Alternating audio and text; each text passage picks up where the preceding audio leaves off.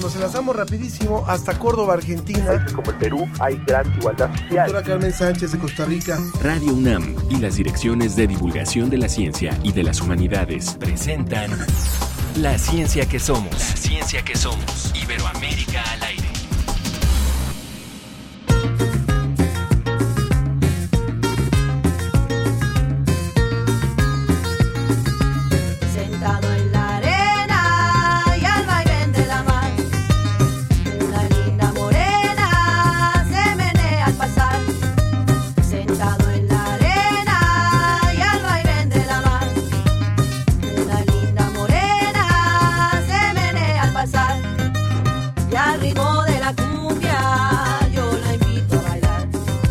Qué buena propuesta musical nos hace hoy la producción, escuchando este grupo colombiano, Acid Coco.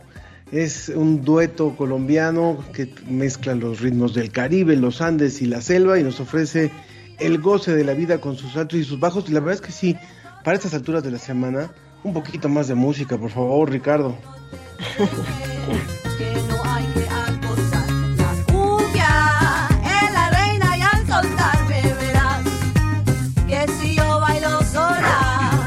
Pues bienvenidos, esto es La Ciencia que Somos. Yo soy Ángel Figueroa y saludo como siempre a mi compañera Ana Cristina Olvera. Se antoja bailar.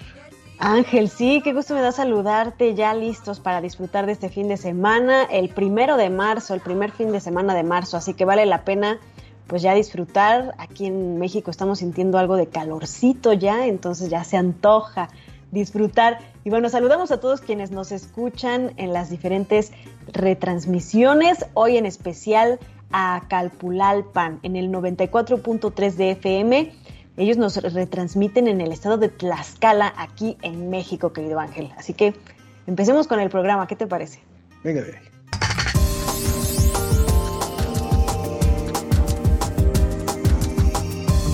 La Universidad de Salamanca y la UNAM estudian el genoma de microorganismos para poder desarrollar nuevos fármacos. En entrevista tendremos a un experto que nos va a hablar más a fondo sobre el conflicto bélico que existe entre Rusia y Ucrania. ¿Y a usted qué le gusta leer más? ¿A ti qué te gusta más leer, eh, Ana Cristina? ¿Un libro en físico o uno digital? Pues me gustan los físicos, pero ya me estoy acostumbrando a los digitales, ahora sí. Yo no he podido acabar un libro digital. Bueno, platicaremos del impacto de la pandemia en la producción de libros digitales. Oye, Ángel, ¿y tú tienes sangre azul o sangre roja? Pues fíjate que sí hay sangre azul. Hay distintos tipos de pigmentación en la sangre y todos los detalles nos tiene la revista Como ves.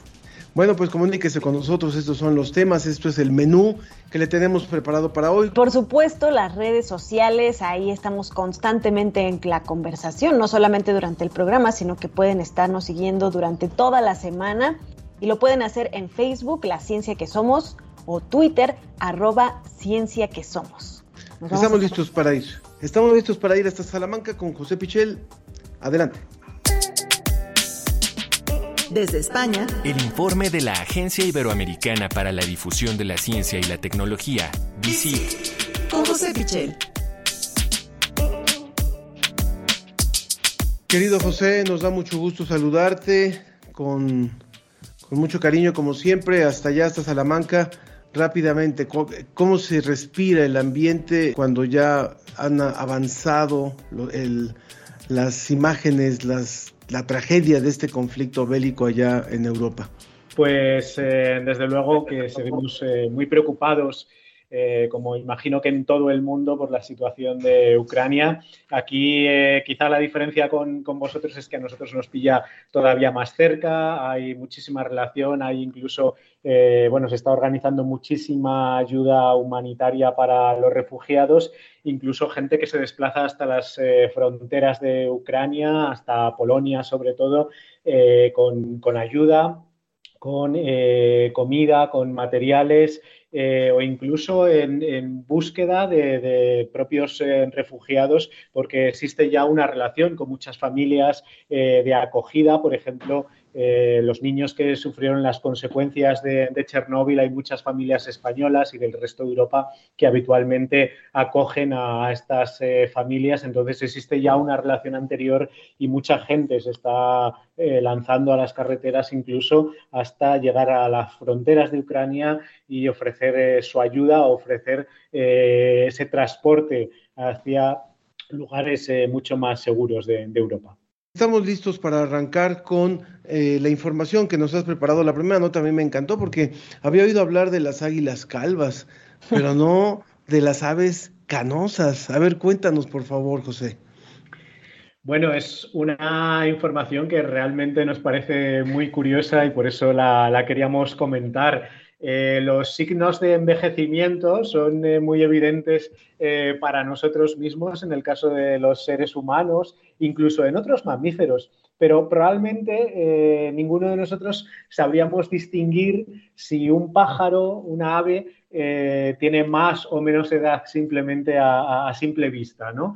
Bueno, pues hay una investigación de científicos españoles que, que nos habla de cómo las plumas de las aves también cambian de color, también encanecen, también se vuelven blancas en algunas ocasiones eh, por efecto de, de, los años del envejecimiento, ¿no? Probablemente es algo de lo que no teníamos eh, mucha información, que no conocíamos eh, la mayoría de nosotros y ni siquiera científicamente se había demostrado una relación en, algunos casos. ¿no? Este estudio se ha llevado a cabo en, Doñana, que es un espacio natural muy conocido, muy famoso aquí en el sur de España eh, y que se ha llevado a cabo específicamente con un ave que se llama chotacabras cuellirrojo. Es un ave nocturna y sus plumas son de color pardo y rojizo, que además eh, son muy importantes este color porque les ayuda a camuflarse. Eh, y el camuflaje en esta especie es muy importante para sus supervivencias.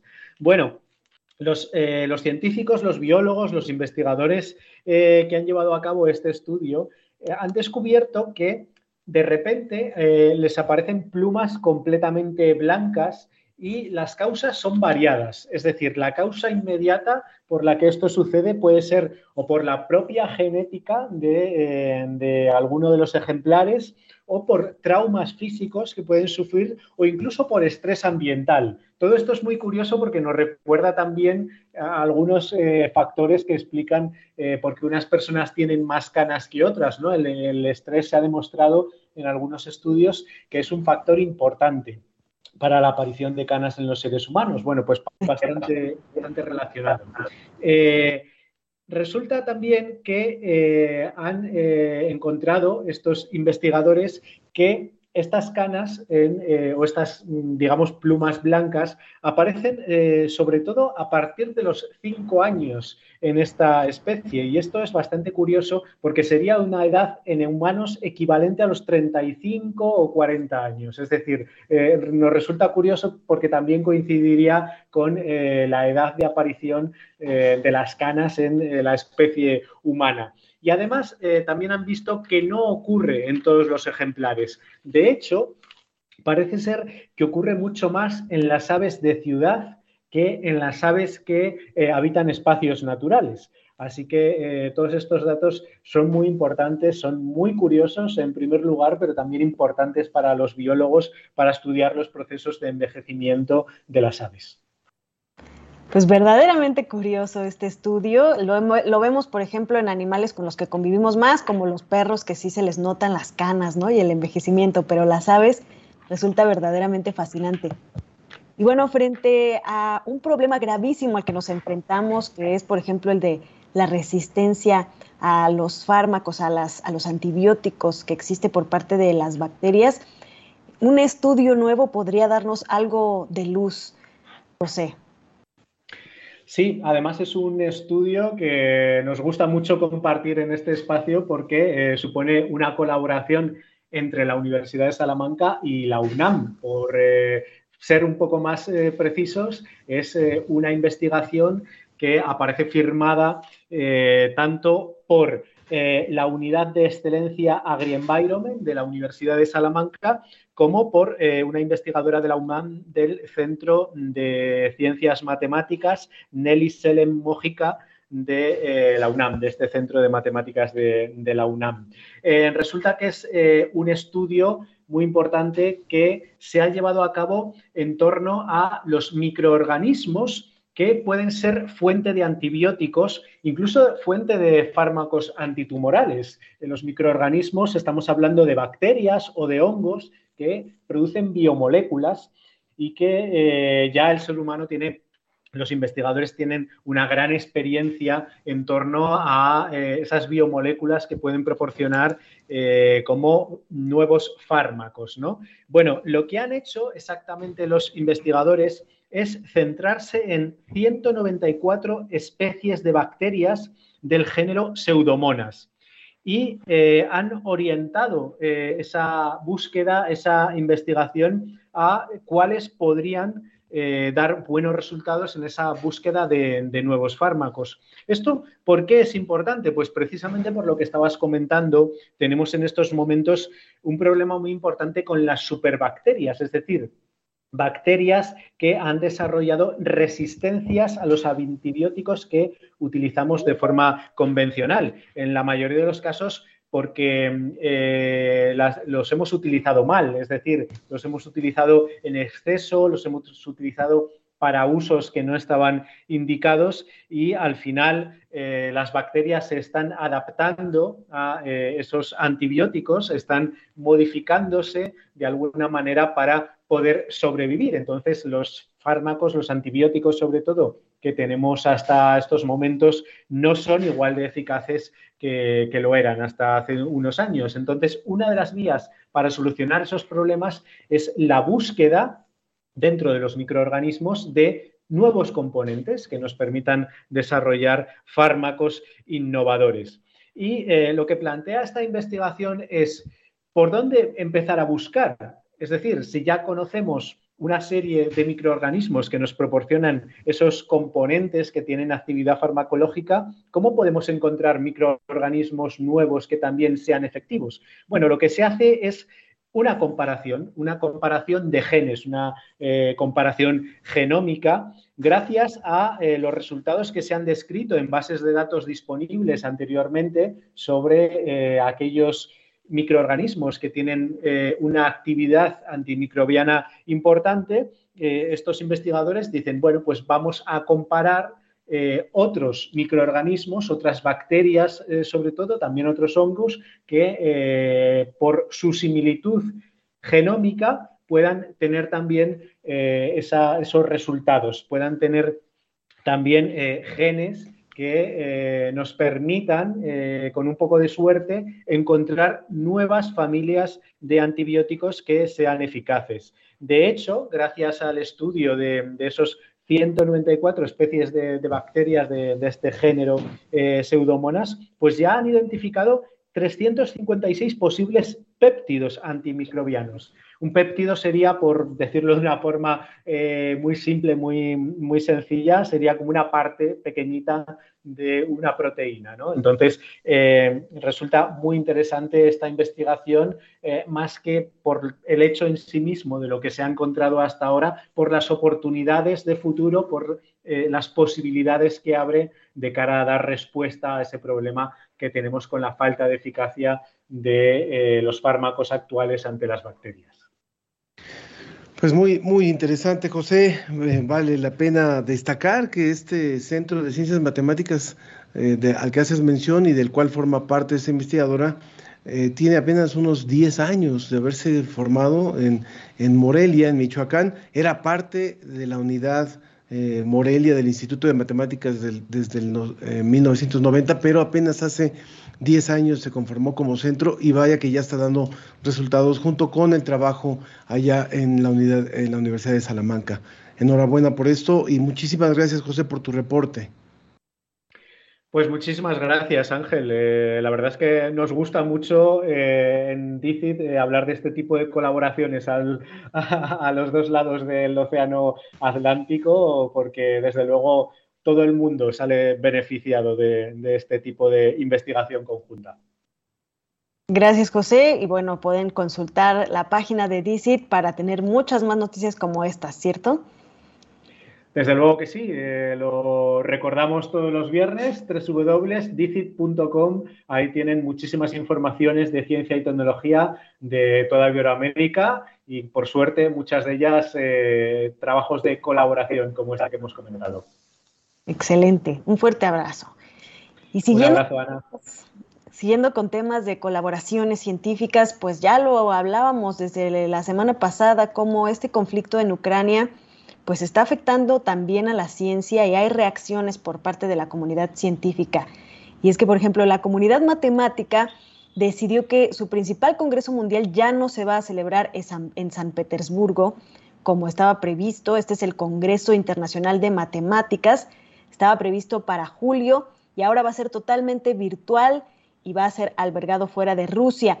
La decisión es de gran trascendencia para los matemáticos de todo el mundo que en muy pocas ocasiones a lo largo de más de un siglo han alterado las fechas o los lugares de esta cita.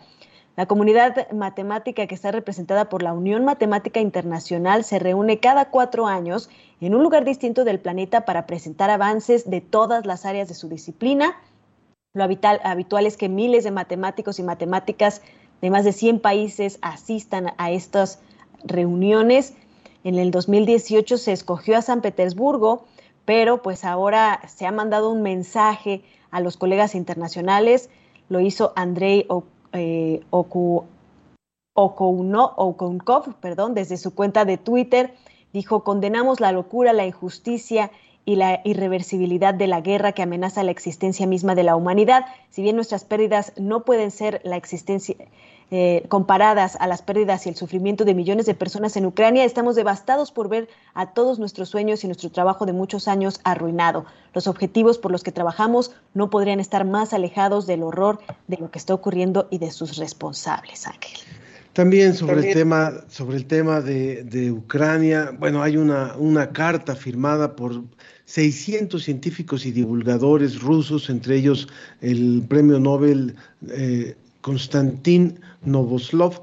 Eh, ellos se muestran en contra de la invasión a Ucrania, vale la pena decir, dice, los firmantes están convencidos de que todos los problemas en las relaciones entre ambos países podrían resolverse pacíficamente y además tras desatar una guerra, Rusia se ha condenado al aislamiento internacional.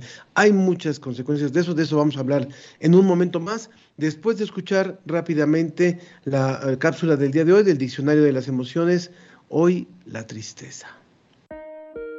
El Diccionario de las Emociones.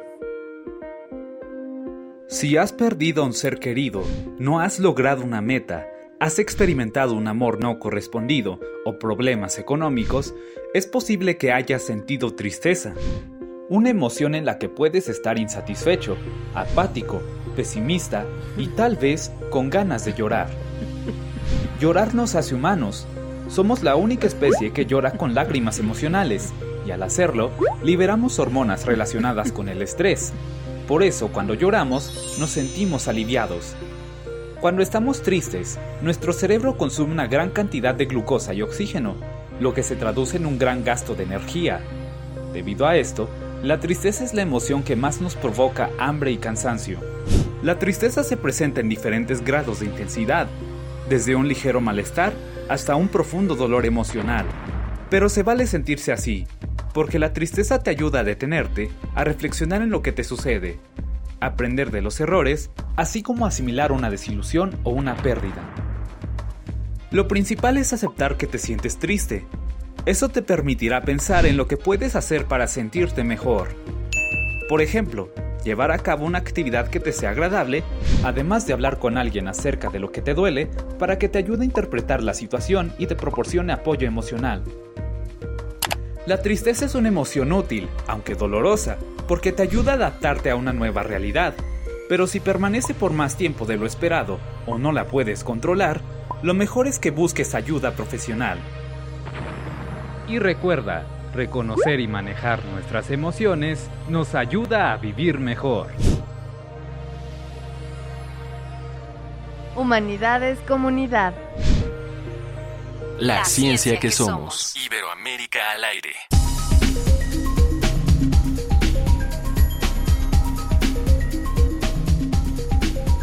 Muy interesante esta cápsula del diccionario de las emociones sobre la tristeza y verdadera tristeza que se está viviendo por esta situación en Ucrania.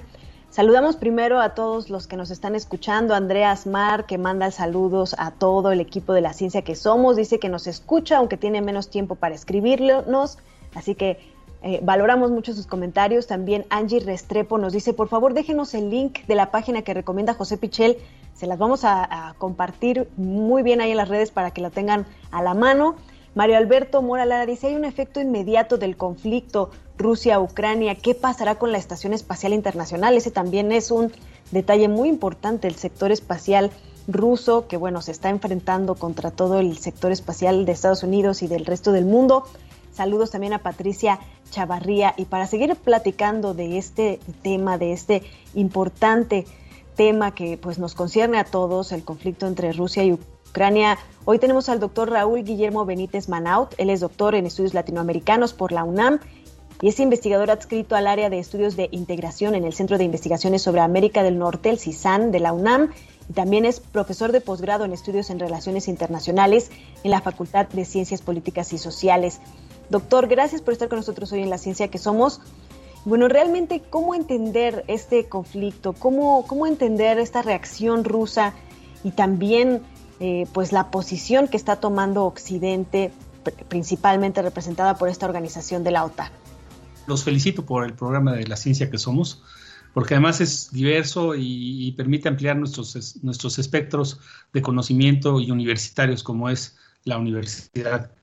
Eh, la, invasión de Rusia a Ucrania es un hecho que nadie podía haber previsto con anterioridad a lo que hace 10 días.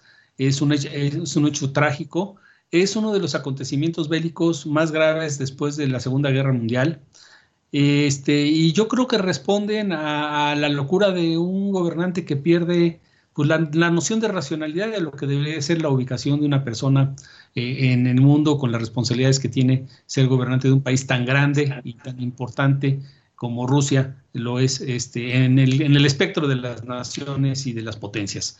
Entonces, eh, definitivamente eh, Putin está desbocando, está desajustando, está, está provocando un tremendo, este, una sacudida del orden internacional y además hablar de armas nucleares cuando e, eso nadie lo había hecho desde hace 40 años en el mundo. La última, el último momento en el mundo cuando se había hablado de eso es en 1962 con la crisis de los misiles con Cuba y ahora él después de 60 años revivir una cosa de esas es una cosa terrible para el mundo, ¿no? Y luego los ucranianos que son las personas que vivieron este, pues una especie de pequeña guerra nuclear, una bomba nuclear pequeña cuando fue el accidente de Chernobyl en 1986, están profundamente resentidos con Rusia porque eh, los soviéticos en aquella época abandonaron a la población ucraniana a su suerte, a su mala suerte, por no decir otra cosa. Este, una ola de contaminación en la población terrible. Eh, y entonces el resentimiento de la población ucraniana hacia los rusos es muy grande. Cuando se dio el desmembramiento de la Unión Soviética y Ucrania se convirtió en país independiente, por ejemplo, este, Ucrania empezó a dedicar el 2% de su Producto Interno Bruto de toda su economía para tratar a las víctimas de las enfermedades provocadas por las radiaciones nucleares. Eh, en, Ucrania, por ejemplo, yo, yo estuve allí en el año 2013 en un intercambio universitario y me decían que eh, cuando los jóvenes se casan es una cosa terrible porque no es como en cualquier parte que vas a un juzgado y te hacen un examen médico sencillito y ya y te casas este, por felicidad y por lo que tú quieras. Allá los exámenes médicos para casarse son terriblemente difíciles porque si tienes radiación, entonces te hasta te recomiendan no tener hijos.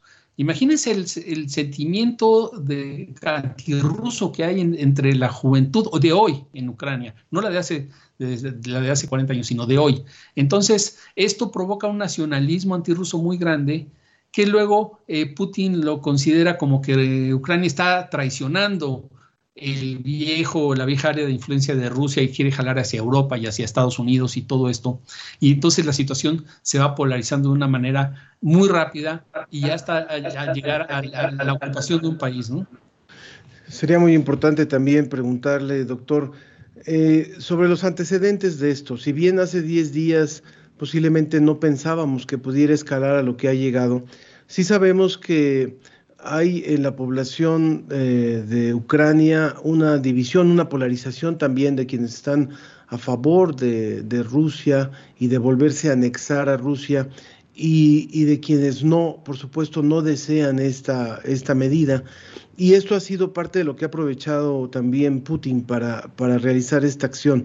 Si bien no nos imaginábamos que íbamos a estar en esto el día de hoy, sí sabíamos que Putin tenía serias intenciones de, de, detener la posible incorporación de Ucrania a, la OTAN y, y, al lado occidente que a él le representa una aversión. ¿Estamos en lo cierto? Sí, este, sí, pero eso no puede justificar el destruir un país, porque lo que, ha, lo que ha hecho Putin es destruir todas las carreteras de Ucrania, todos los puentes de Ucrania, este, las fábricas, eh, etcétera. Está destruyendo un país solo por una, una cosa que no ha sucedido aún. Entonces, él quizás esté provocando que pueda suceder después por el enojo de los ucranianos que busquen construir un sistema de defensa aliado de otros países para evitar otro ataque posteriormente cuando se supere esta, esta crítica. Ahora bien, es muy difícil construir la democracia, los mexicanos lo sabemos. Ucrania es un país democrático de hace 30 años. Nunca en ese territorio había habido leyes democráticas, leyes, votaciones, partidos políticos, ni nada por el estilo. Entonces los ucranianos tenían una dificultad muy grande de procesar eh, en los territorios ocupados por mayorías poblacionales rusas, que por lo demás eran migraciones de, de hace 30, 40, 50, 60 años de la Unión Soviética hacia, hacia el sur, este, procesar políticamente cómo se iban a expresar los derechos de estas poblaciones y ahí eh, sí hay una falla. Por ejemplo, eh, Ucrania, el parlamento está dividido. Eh, hay minoría prorrusa y hay, hay una mayoría ucraniana, obviamente, pero no han podido, por ejemplo, ver cómo funcionan los sistemas de autonomías en España o en Inglaterra con, el tema del Reino Unido, cómo manejan el tema de Escocia, etcétera, Canadá con las autonomías de las provincias francófonas, ese tipo de cosas que los países occidentales han logrado asimilar más o menos eh, exitosamente, pero con muchas dificultades, países africanos donde viven distintas etnias adentro de, territorios, hay mayorías étnicas en, algunos lados, en otros minorías. Los ucranianos no pudieron procesar bien el tema de cómo incorporar satisfactoriamente para las minorías poblacionales y, lingüísticas y culturales rusas este, su incorporación a Ucrania. Pero también en el 2014 Rusia ocupó la península de Crimea y nadie dijo nada en el mundo. Y entonces Putin dijo, pues si pude hacer eso, pues ahora me lanzo más. Y ahí viene parte del problema. Y Putin también estuvo armando a la población de, esos países, de, esas provincias, para que actuaran en forma de guerra de guerrillas, hostigando al gobierno de Ucrania. Entonces se, va, se da de los dos lados.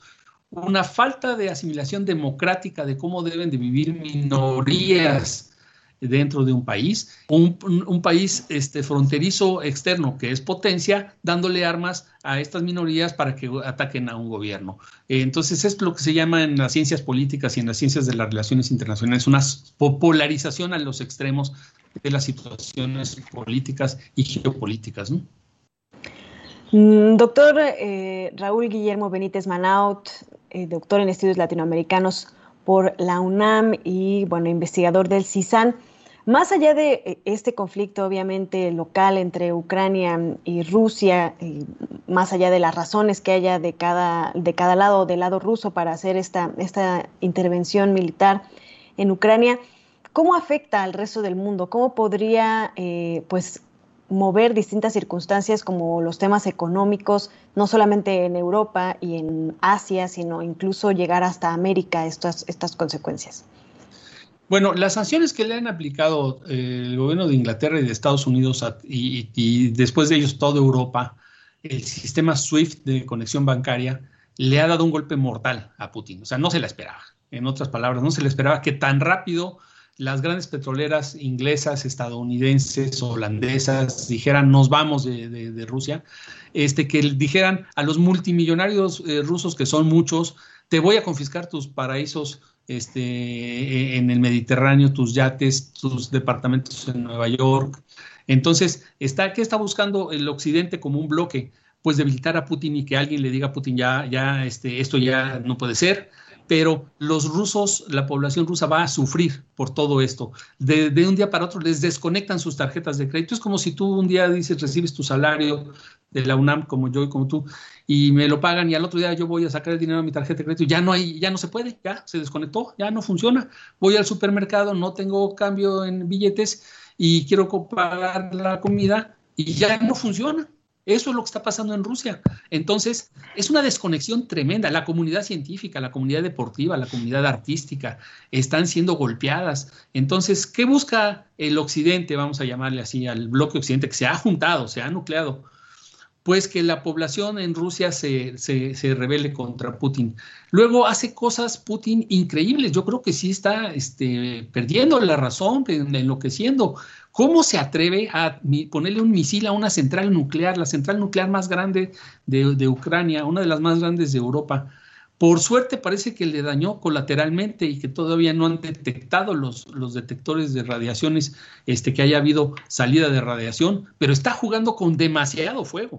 O sea, si esa central nuclear saca radiaciones, va a afectar a Turquía, va a afectar a, a Kazajstán, va a afectar a la, a la misma parte sur, sureste de, de, de, Rusia. Entonces es jugar con demasiado fuego. El accidente de Chernobyl fue un accidente, pero esto no es un accidente, es un misil que se tira a una central nuclear. Y si juega con esas armas, probablemente provoque una reacción en Occidente que nunca jamás se ha visto, que, que, que pueda ser una reacción militar. No se está hablando todavía de eso, pero Putin está escalando la, la, la, la, crisis de una forma nunca vista antes eh, en, en, los 30 años desde que se desmembró la Unión Soviética y que cambió toda la geopolítica del mundo. Esto puede cambiar la, la geopolítica del mundo por completo. Marco Antonio Fernández Quintero eh, le pregunta por qué minimiza la presencia de la OTAN en Ucrania. ¿En verdad le parece que no es una amenaza para Rusia? Bueno, la amenaza para Rusia de la OTAN en Ucrania, primero en, en Ucrania no está la OTAN todavía todavía. Y, eh, ha intentado acercamientos el gobierno de Ucrania, pero no está en la OTAN. Este, y la OTAN, estando en Hungría, estando en Polonia, estando en Rumanía, pues no ha amenazado Rusia. No, no ha amenazado Rusia, sino simplemente partes que antes eran de un bloque geopolítico prosoviético pasaron al lado europeo. Eh, sí están unificando su sistema de armamentos y todo, pero no han atacado. La OTAN no ha desplegado ni un solo avión, ni siquiera avión de observación. Entonces, eh, eh, este, está bien que Putin se enoje porque existe la OTAN y dice que lo están rodeando, pero no lo han atacado. Entonces son eh, movimientos de defensa de los países de Polonia. Recordemos que Polonia también fue este, ocupada por, por Rusia, que en la República Checa hubo una invasión rusa en 1968. Esos países también tienen resentimientos. Por algo se salieron de la órbita soviética muy rápido y cuando se desmembró la Unión Soviética ellos jalaron para Europa, dijeron queremos ser miembros de la Unión Europea y queremos unificar nuestro sistema de defensa con la OTAN. Pero no es que hayan atacado y Ucrania no está en la OTAN. Ucrania tiene la oportunidad, y de hecho así, lo, así ha estado, de ser neutral, igual que Suecia y Finlandia. Doctor, y para ir cerrando, bueno, ya hubo unas rondas de negociaciones, se acordó un corredor humanitario, pero se espera que haya más negociaciones. ¿Qué podríamos esperar? ¿Vemos buena disposición para que haya un cese al fuego o, qué es lo que debemos esperar en el resto del mundo? Bueno, el cese de fuego es uno de los primeros elementos que la metodología de paz de las Naciones Unidas opera en cualquier situación de guerra. Este, sería decirle a las partes, dejen de disparar, que las fuerzas militares se queden donde están, pero sin violencia, eh, sin disparos, y ahí empiezan las verdaderas eh, negociaciones. Lo que hubo fue conversaciones para abrir corredores humanitarios para que no sean atacados los convoyes de personas civiles que están huyendo de Ucrania hacia Rumanía, hacia Moldavia y hacia Hungría. Eso es lo que se está negociando, que no sean atacadas la población civil, los niños, que nosotros vemos en las escenas de televisión todo. El flujo de un millón de refugiados en una semana es una cosa increíble. Si este, esa velocidad sigue así, pues en, en un mes va a haber cuatro millones. Eh, sí. ¿Qué país aguanta eso? Este, las fronteras ahorita son muy, muy, muy amigables, los polacos y los húngaros y los moldavos, pero este, cómo darles de comer, la Cruz Roja Internacional se puede desbordar rapidísimamente, etcétera. Este, hasta el momento, no han atacado esos convoyes de población rusa, eh, perdón, ucraniana, los rusos, pero puede ser, si tiran una bomba, eh, un misil a, una eh, central de energía nuclear, pueden atreverse a cualquier cosa. Entonces, invocar el cese del fuego más allá de los corredores humanitarios sería lo prudente en este momento y ojalá y se dé un cese de fuego rápido, porque eso evitaría las migraciones masivas, los millones de personas huyendo a las fronteras. Este, ya que ya no haya combates, la gente ya se queda en su casa y dice, bueno, yo ya puedo otra vez regresar a mi casa, ir a comprar comida a la esquina de mi casa y no que me la dé la Cruz Roja en Polonia, ¿no? Bueno, pues eh, tenemos que despedirnos, doctor Raúl. Hay muchos comentarios todavía, pero rápidamente se los leemos ya para poder eh, pasar a la siguiente sección de nuestro programa. No más guerras biológicas ni armadas generadas por las llamadas potencias mundiales. Viva la paz y Gandhi, dice una, una persona. También nos, llama, nos llamaron por teléfono y nos decían que, que si solamente estábamos dando la visión, nos lo dijo Carla Hernández, que debemos hacer un análisis más profundo puesto que solamente se estaba dando la opinión del lado de Occidente, pero creo que ya se comentó también ampliamente esto y propone también invitar a Alfredo Jalife, dice, el conflicto es más armado que las opiniones que se están dando. También nos dice eh, Raúl Santos, supongo que la mayoría de los prorrusos ucranianos son en su mayor parte gente mayor que vivió en la URSS. En fin, es un tema que sin lugar a dudas despierta distintas opiniones. Yo le quiero agradecer muchísimo, eh, doctor Raúl Benítez Manaut, que haya estado con nosotros hoy para analizar este tema, que no es, no es eh, un tema fácil, pero por supuesto que nos, nos importa muchísimo darle seguimiento. Doctor, muchas gracias. Muchas gracias por la invitación y felicidades por el programa. Y qué bueno que el programa es tan diverso, que abarca todas las áreas de, de, la investigación en la UNAM, de las facultades. Eso habla muy bien de ustedes como conductores. Los felicito. Muchísimas gracias. Muchas gracias por eso, doctor. Gracias, doctor. Vamos ahora a nuestra colaboración de la UAM Radio. UAM al minuto. La UAM firmó una carta con la Embajada de Francia en México que permitirá un vínculo institucional en materia de cooperación universitaria, cultural, científica y tecnológica, a fin de consolidar el quehacer de la universidad y de las casas de educación superior francesas en su labor científica y humanística, que representa una poderosa guía para que las naciones retomen la equidad social y el desarrollo. Antes del inicio de la pandemia, 59 estudiantes de la UAM y 45 de universidades francesas participaron en mecanismos de movilidad y gracias a este acuerdo se espera que estos datos crezcan de manera significativa. Por su parte, el embajador de Francia en México afirmó que son más de 150 las y los profesores e investigadores de la UAM que han cursado una maestría o un doctorado en universidades galas, mientras que el rector de la unidad Azcapotzalco habló acerca de la coordinación de lenguas extranjeras que ha formado a más de 2.000 estudiantes. Los integrantes de la Embajada de Francia en México presentaron los ejes prioritarios de la cooperación universitaria y científica. El primero, la formación de capital humano. El segundo, la educación internacional. Y el tercero, programas de doble titulación, pues se trata de una colaboración internacional para propiciar el conocimiento. Para la ciencia que somos, desde Guam Radio. La ciencia que somos, la ciencia que somos. Entrevista.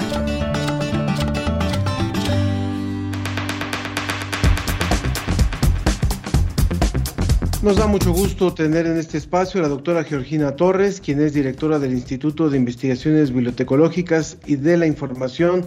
Ella es doctora en Ciencias de la Información por la Universidad Complutense de Madrid. Gracias por estar aquí con nosotros, doctora, y por poder compartir esta reflexión sobre lo que ha representado el impacto que ha tenido el, en, en esta pandemia la distribución y el consumo del libro digital. Muchísimas gracias, al contrario, gracias por la invitación. Para mí es un gusto. Muchas gracias. Nos, hacemos, nos hacíamos esta pregunta al principio del programa sobre lo que había sido el crecimiento del, del libro digital en los últimos años, pero ¿cómo se ha transformado esto durante la pandemia? Bueno, eh, lo que pasó durante la pandemia, digamos, durante el primer trimestre, eh, fue muy complicado porque se cerraron librerías, eh, todas las bibliotecas también estuvieron cerradas y además la productividad en razón de la generación de libros, pues se detuvo. En ese sentido, pues fue muy poca la impresión de libros y en ese momento, digamos que parecía que colapsaba la industria editorial. Pero posteriormente se dio como que un nuevo aire porque creció el libro digital. Eh, la gente buscó entonces dónde encontrar el texto que no podía encontrar en las bibliotecas ni en las librerías y fueron comprando libros en digital. Entonces, como que hubo un crecimiento muy grande, digamos que podríamos compararlo a un crecimiento de una década, lo que se hubiera esperado una década se generó en los siguientes meses, eh, posterior al primer trimestre de la pandemia. Wow, una década verdaderamente se dice fácil, pero dadas las cifras que existen actualmente, que por, por, lo menos en América Latina pues no son tan alentadoras, que se lee poco, digamos, en estos países, eh, ¿puede este libro digital aumentar estas cifras de, por ejemplo, eh, pues pocos títulos, entre dos y tres títulos que se leen en, en América Latina, a, a más gracias a esta tecnología? Sí, aquí hay un fenómeno muy curioso, porque podríamos pensar que la lectura solamente se fomenta a través de eh, textos escritos. Y se ha constatado que también se fomenta a través de eh, audiolibros, por ejemplo, que es lo que en este momento está creciendo con más eh, aceleración que los, los libros digitales en texto. Y entonces aquí hay algo muy interesante en cuanto a que los jóvenes sobre todo están leyendo, digamos, entrecomillado, en audiolibros. Y esto genera gran expectativa porque además lo que se está leyendo son autores clásicos o lo que se está escuchando son autores clásicos. Esto es algo que se ha eh, reportado en diversos eh, estudios sobre los hábitos de la lectura que se han tenido durante la pandemia y se ha visto, se ha constatado que los autores más reconocidos han sido los más rescatados por los jóvenes. Eh, en ese sentido, pues yo creo que hay buenos augurios para el fomento de la lectura durante esta situación. Hay un elemento que nos resulta muy importante al, conversar en el, el día de hoy sobre este tema con nuestra invitada, la, la, directora del Instituto de Investigaciones Bibliotecológicas y de la Información, es la doctora Georgina Torres. Este instituto pertenece a la Coordinación de Humanidades, que es al, al hablar del libro digital eh, y hablar del, del lector, estaríamos en la necesidad de hablar de quien, del intermediario que era el librero, que eran las librerías. ¿Qué pasaría con el futuro de las librerías si es que se da un realmente, un, realmente un crecimiento exponencial del libro digital o, o, si realmente vislumbra que vaya a haber un fenómeno de este tipo para las próximas generaciones? En cuanto a las librerías físicas, eh, lo que se ha dado es que se tuvieron que reconvertir porque solamente estaban en puntos de venta ya muy eh, eh, ubicados en la ciudad, por lo menos en la Ciudad de México. La gente ubicaba los puntos de venta llamadas librerías y entonces iba y compraba en físico. Cuando las librerías cierran, entonces se reconvierten y empiezan a enviar sus libros a través de paquetería. Esto ha hecho que la calidad del libro sea diferente, entonces yo creo que las librerías físicas van a seguir existiendo. A mí me ha causado también eh, una buena eh, sorpresa el que el libro en físico también está vendiéndose. Obviamente el digital supera mucho a la venta en impreso, pero el impreso sigue considerándose como parte de la compra del mexicano que lee. Entonces yo creo que aquí también hay una combinación muy buena y para los libreros se está convirtiendo en una expectativa de crecimiento y de eh, buscar nuevas alternativas para poder no solamente llevar al libro a través de los intermediarios, sino que sean ellos directamente quienes envíen los libros. En este sentido, yo creo que la industria editorial mexicana tendrá que reconsiderar muchos factores eh, y modernizarse. Eso es lo que yo creo que hay que hacer. ¿Qué pasa, doctora, con eh, los escritores, la gente que publica los libros? Es decir, ¿se abren nuevas oportunidades también para ellos con este auge del libro digital? ¿Es más fácil ser eh, publicado de manera digital que de manera física? En este aspecto, ¿qué, ¿qué nos podría comentar? En realidad, todo el proceso editorial es igual para publicar en digital. Eh, tal y como se lleva en un impreso. Es decir, se valora el contenido, se arbitra, se dictamina y entonces cuando hablamos, en el caso de la UNAM, la publicación de los libros digitales siguen siendo eh, previamente dictaminados. En ese caso, no creo que sea más fácil el que el autor dé a conocer su obra, va a ser igual en cuanto a tiempos, pero sí va a llegar a más público, que esa es una de las características que en este momento se nota con el libro digital. Antes solamente nos podían leer en México quienes publicábamos en México, o sea, era muy reducida la difusión. Y ahora llega a, los países en los que se demande. Yo creo que más que facilitar la publicación, facilita la difusión de la obra. Para cerrar, eh, doctora, yo le preguntaría también algo, ya que hablaba Ana de los, de los autores, ¿se escribe diferente para un medio impreso que para un medio, para un medio eh, digital? Se lo pregunto porque nos ocurre a los periodistas. Es distinto hacer una nota que se va a publicar en un periódico que se compra en el puesto de periódicos a lo que representa un texto para un medio digital donde incluso se cuenta con la posibilidad de hipervínculos, de, de, enlaces y demás. ¿Es, es la misma creatividad, es, es el mismo proceso realmente editorial? Eh, cuando es el proceso de escritura, yo digo que sí, es lo mismo. El, el autor este, va redactando y va eh, ordenando el texto como él cree con, o considera necesario, pero en el momento de la edición, yo creo que ahí es mucha la tarea del editor, el tener que proponerle al autor en qué momento puede ir un hipervínculo, una imagen, un video, de manera que se haga multimedia. Lo que pasa es que en este momento no tenemos muchas publicaciones multimedia. Por lo general, esas publicaciones se ven en la web, pero no como un libro digital. Y aquí yo creo que hay mucho todavía por desarrollar en este sentido, porque estamos viviendo de PDFs, en realidad. ¿sí? O sea, como que nos inundamos de PDFs, pero el verdadero libro digital todavía necesita de mucho desarrollo. Y esa sería tarea del editor, el guiar al autor. Muy bien. Pues es un, una, una industria en transformación. Acá Sergio Gasca nos dice, prefiero los libros en papel, así como los CDs y LPs, pero hay ocasiones en que no se puede conseguir los libros y hay que adaptarse a los libros digitales. Los audiolibros no me agradan, no corresponden con mi ritmo de lectura y no me permiten imaginar ni hacer una lectura analítica de lo que dice el texto. Pues nos tendremos que adaptar también los lectores a esta nueva modalidad y pues a tener mejor acceso, mayor acceso, pero pues en una modalidad diferente. Pues muchísimas gracias, doctora, por haber estado hoy con nosotros y por esta participación en la ciencia que somos, eh, la, la, directora del Instituto de Investigaciones Bibliotecológicas y de la Información de la UNAM, doctora Georgina Torres, muchas gracias. Al contrario, muchísimas gracias. ¿Cómo ves?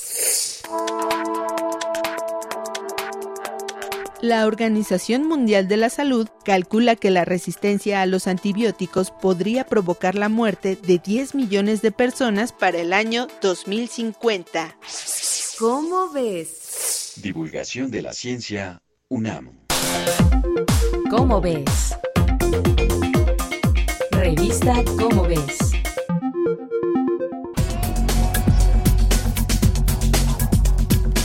Ya está con nosotros nuestra querida Estrella Burgos, editora de la revista Cómo ves, para platicarnos ahora sí este mes temas muy variados. Y pues hay muchos, Estrella, que dicen tener sangre azul, pero ustedes nos van a revelar quiénes son las criaturas que realmente tienen sangre azul en el reino animal. ¿Cómo estás, Estrella? Bienvenida. Muy bien, muchas gracias. Hola, Ana Cristina. Hola, Ángel. Qué gusto Hola, estar Estrella. aquí con ustedes. Pues sí, nuestra portada es esa, los colores de la sangre, los, los pigmentos para respirar o pigmentos respiratorios. Y pues sí, no todo el mundo tiene la sangre roja, pero la verdad es que son muy pocos los que la tienen azul. Y no son ni príncipes ni princesas, sino animales como los pulpos, eh, cefalópodos, o, o, el cangrejo herradura, que tiene una sangre azul que, que nosotros le damos un uso pues que para nosotros es esencial porque nos ayuda a probar que, que, los medicamentos, que las vacunas no estén contaminadas, no tengan cierto tipo de toxinas. Pero no sé si sabían que hay sangre verde también. Hay unas lagartijas que tienen sangre verde y por ahí un insecto. Eh, y, bueno, todo esto tiene que ver con, con, las proteínas respiratorias, que es la proteína que, que, se, que lleva el oxígeno. Eh, y el oxígeno, bueno, pues, por eso les llaman respiratorias, ¿verdad? Porque todos tenemos que respirar, los seres vivos. Y es dependiendo de ese tipo de proteína y, qué, elementos tenga. En, nuestra sangre, por ejemplo, es el oxígeno, eh, el, hierro, perdón, es el hierro, nuestra proteína respiratoria tiene hierro eh, y es lo que le da el color rojo a nuestra sangre. Eh, en el caso de los pulpos, eh, su proteína respiratoria tiene cobre y por eso es azul. Y mm. las lagartijas tienen otra que, ay, ya no me acuerdo se llama, ya lo le dan en cómo ves. Pero lo que es muy interesante de esto es que el color de la sangre de, varía en, función también de cómo se han, se han adaptado los seres vivos a lo largo de la evolución son, es producto de la, de la adaptación por la selección natural. Eh, y entonces por eso hay esta variedad tan, tan sorprendente. En los seres humanos, eso de la sangre azul, pues lo que pasa es que estos nobles que no se exponían al sol nunca, pues tenían una piel ahí toda blancuzca y entonces a través de la piel blancuzca, pues las venitas y las arterias, pues la sangre se ve azul, pero no es que sea azul. Eso era más bien por eso, por paliduchos y porque nunca salíamos nada. Estrella, cuéntanos, cuéntanos también de eso de, más vale solos que mal acompañados para dormir. Está muy divertido. Ese es un texto en la sección Será de Luis Javier Plata.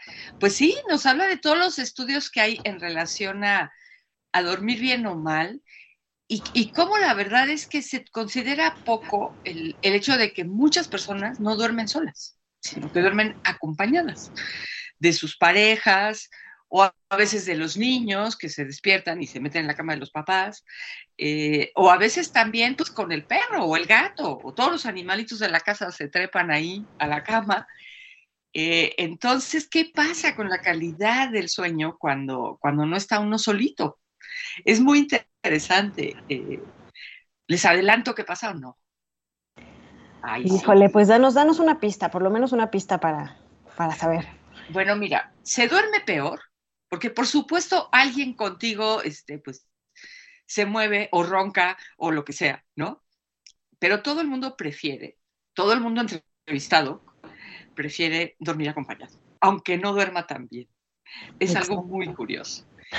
Y, y, bueno, y tenemos otros artículos aquí. Hay, hay unos bueno, los dos son muy bonitos, el palincesto de Arquímedes.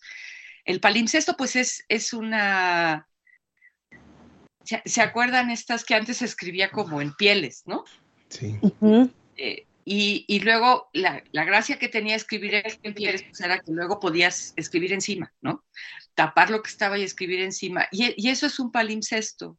Y se encontró uno, bueno, que estaba por ahí, lo tenía lo tenía arrumbado no sé quién lleno de moho, se recuperó y después de muchos años de restauración descubrieron unos textos muy importantes de Arquímedes en ese palimpsesto y de otros, pero sobre todo los de Arquímedes. Entonces nos cuenta toda esta historia de la recuperación que es así como detectivesca.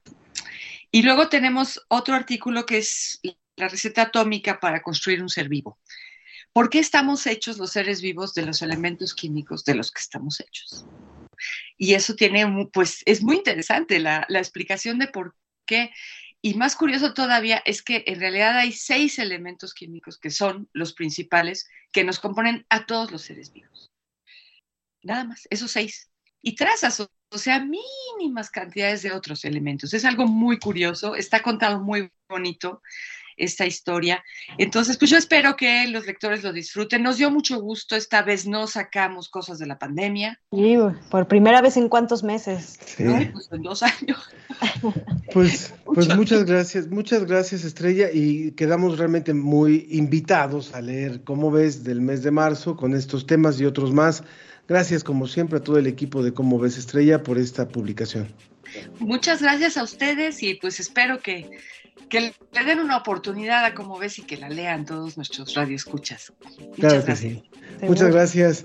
Y antes de irnos rápidamente, Jorge Morán dice, me gusta sobre el tema de los libros, me gusta más el libro físico porque no requiere energía de batería o cable.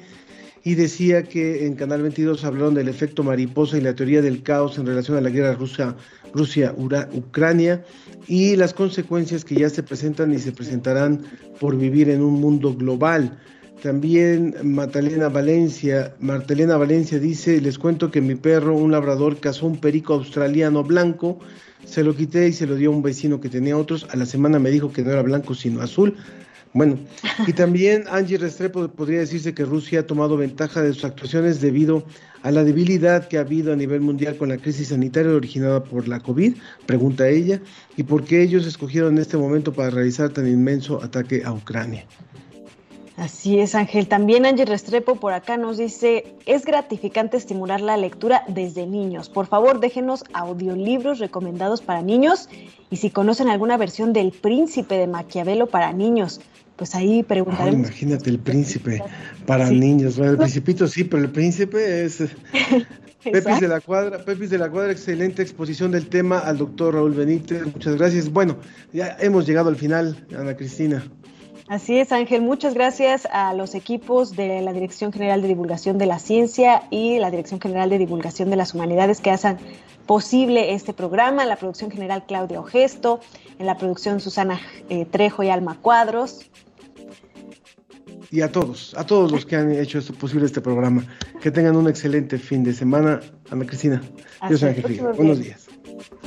Estoy pensando en ti. Bye.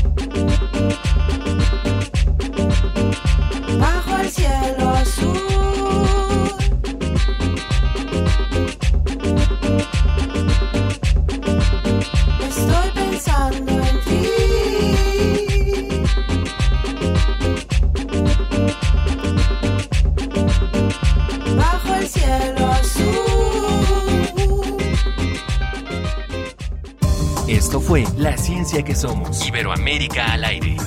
La Ciencia que Somos. La Ciencia que Somos. Una coproducción de Radio UNAM y las direcciones de divulgación de la ciencia y de las humanidades.